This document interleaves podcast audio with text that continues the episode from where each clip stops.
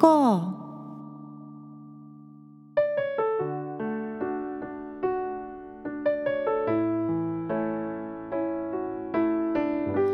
皆さんこんにちは。アンニョンハセヨ風花です。さて今回の歌会ではイ・スンファンさんの代表曲「カレーではない告白」をカバーします。まず前半ですね。イ・スンファンさんの伝説をいくつか紹介して後半歌詞紹介からの歌というふうにお送りしていこうと思います。まずイー・スンファンさんがライブの皇帝や公演の神と呼ばれる理由はですねライブへのこだわりがとても強くてライブのクオリティも高い。そしてコンサートの先駆者としてさまざまなことに挑戦したという経歴があるからだと思います。でここに関していくつか逸話や伝説がありますのでねこれを紹介していきたいと思います。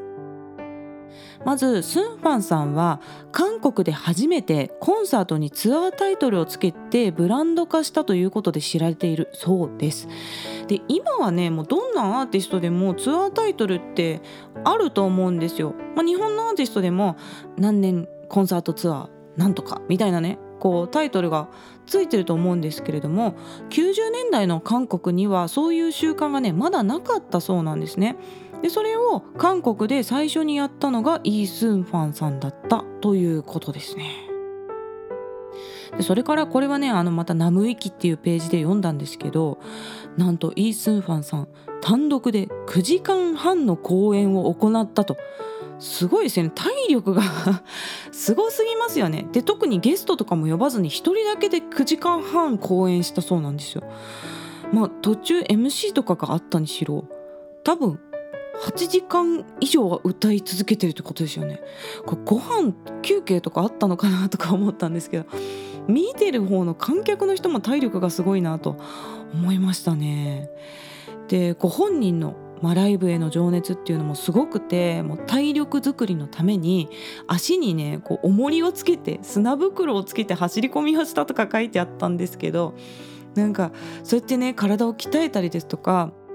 あと公演期間中にもし虫垂炎になってしまったら嫌だからってあの虫垂炎って盲腸のことですね。でこのあらかじめその虫垂の部分を切除してくれないかっていうことを病院でお願いしたことがあったらしくてあのちょっとやばい人扱いされたりとかねそんなこともあったそうですよ。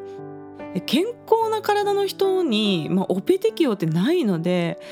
その本人の希望だけでは手術はできないと思うんですよこれね、まあ、日本ではそうですし韓国でも多分そうだと思うんですよね。もしね外来にねちょっとあらかじめ注水取ってほしいとかいう患者さんが来たらちょっとちょっと一回落ち着きましょうかってね 言うと思いますよね。これもかなり医師の方も困惑したと思います。そしてイ・スンファンさんは音響マニアでもあるようでライブで使うスピーカーとかあとイヤモニっていうんですけどこうライブの時に耳に入れる、まあ、ハイテクなイヤホンみたいなやつなんですけど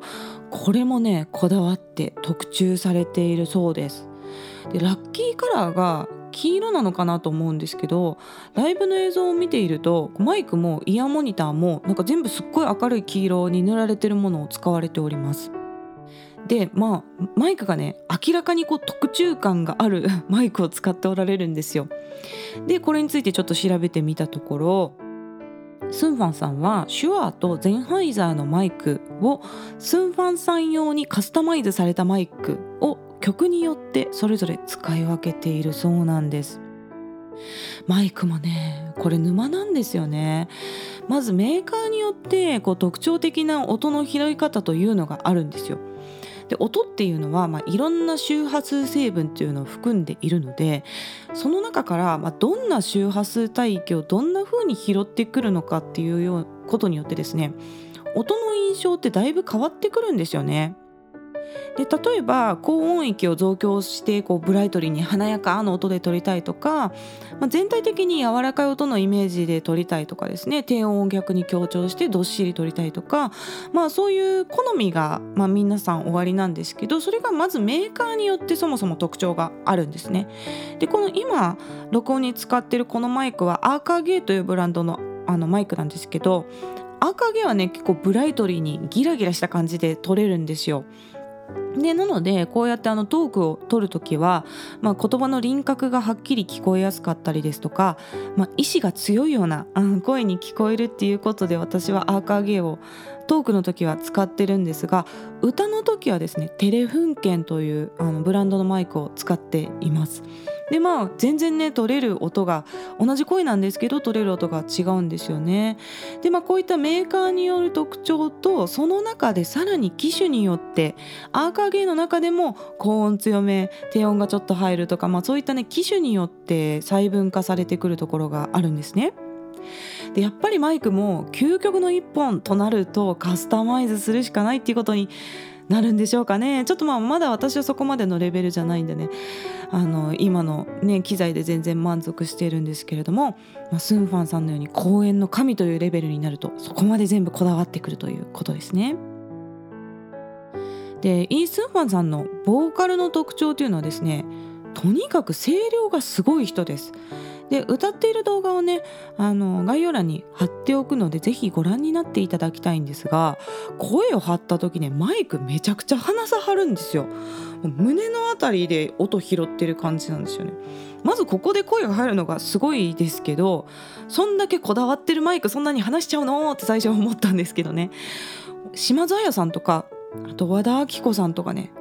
なんかこの辺で歌を張りますよね。それぐらい多分声量があるんですよね。あとね歌う時にちょっとこう上を向いて声を出さはります。これはあのスターダストレビューの根本要さんもこういう角度でよく歌わはるんですけど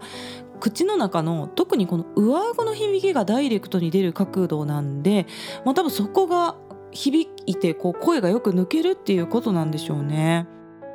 で首の角度も結構響きには影響してくるんですがやっぱプロの歌手の方っていうのは自分の角度を持ってらっしゃって声がよく抜けてこう首の筋肉が自由に使えるような角度っていうのに自然となっていかれるんだと思うんですよね。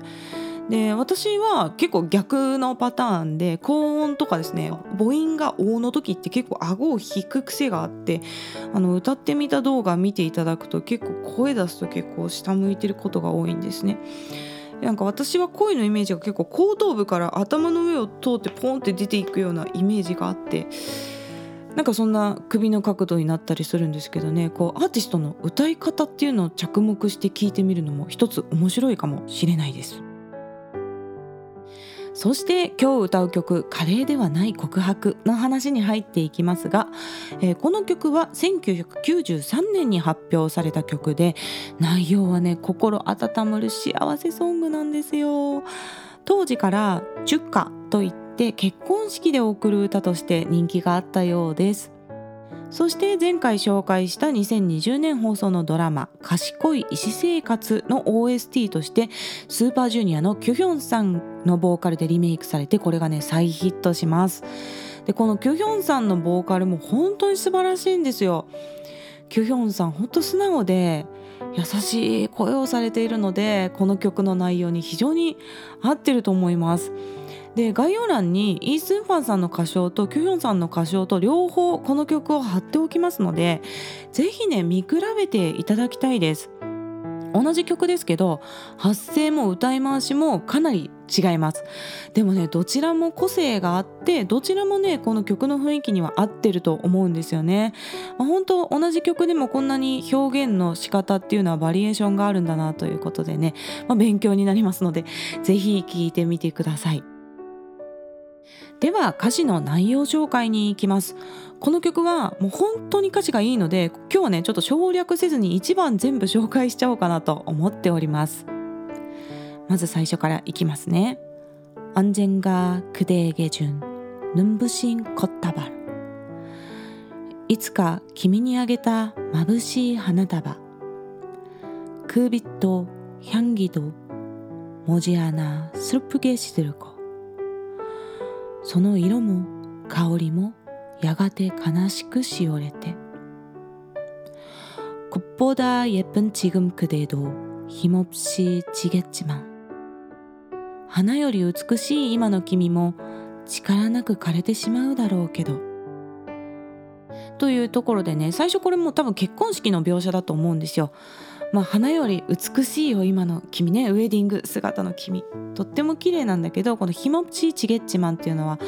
力なく枯れてしまうけどっていう、まあ、直訳するとそういう意味なんですけど多分このちげっちまんっていうのはもうなくなってしまういつかは寿命が来てなくなってしまうけどっていう意味だと思います。その人間の寿命というのには抗うことができなくてひもし力なくちげっちまん枯れていってしまうなくなってしまうんだろうけど。っていうことですねで次の歌詞「그때엔곡과다른우리만의정이숨을쉴거야」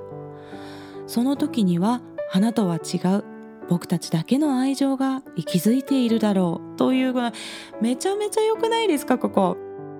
君が亡くなっちゃうその時にはまた花とは違う僕たちだけのね積み重ねた情っていうのが息づいているんだよってもう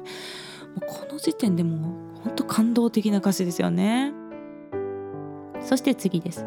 サランガヌンナエサラマ。僕の愛する人よ。マロプシー約束かっけ。何も言わずに約束するよ。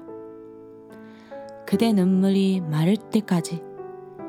君の涙が乾くまで、ねがちきょじゅんだご。僕が守ってあげるんだと。かっこいいですね。で、次です。モルゴモンヌンナル。遠い遠い将来に지금을회상가며今を思い出しながら작은입맞춤을할 수 있다면小さな口づけをできたならねえいいですよねそしてこうサビのところの歌詞に入っていきますね이넓은세상위에この広い世界の上で그길고긴시간속에 その長い長い時間の中で그수많은사람들중에この数多くの人々の中でおじくでまぬるさらんげただ君だけを愛しているいやー本当に心温まるいい歌詞ですよねで OST でねご存知の方はねあの知ってはると思うんですけれどもメロディーも本当に綺麗な曲なのででは 曲を聴いてください。イ・スンファンさんの「ファルハジアヌン・コベク」です。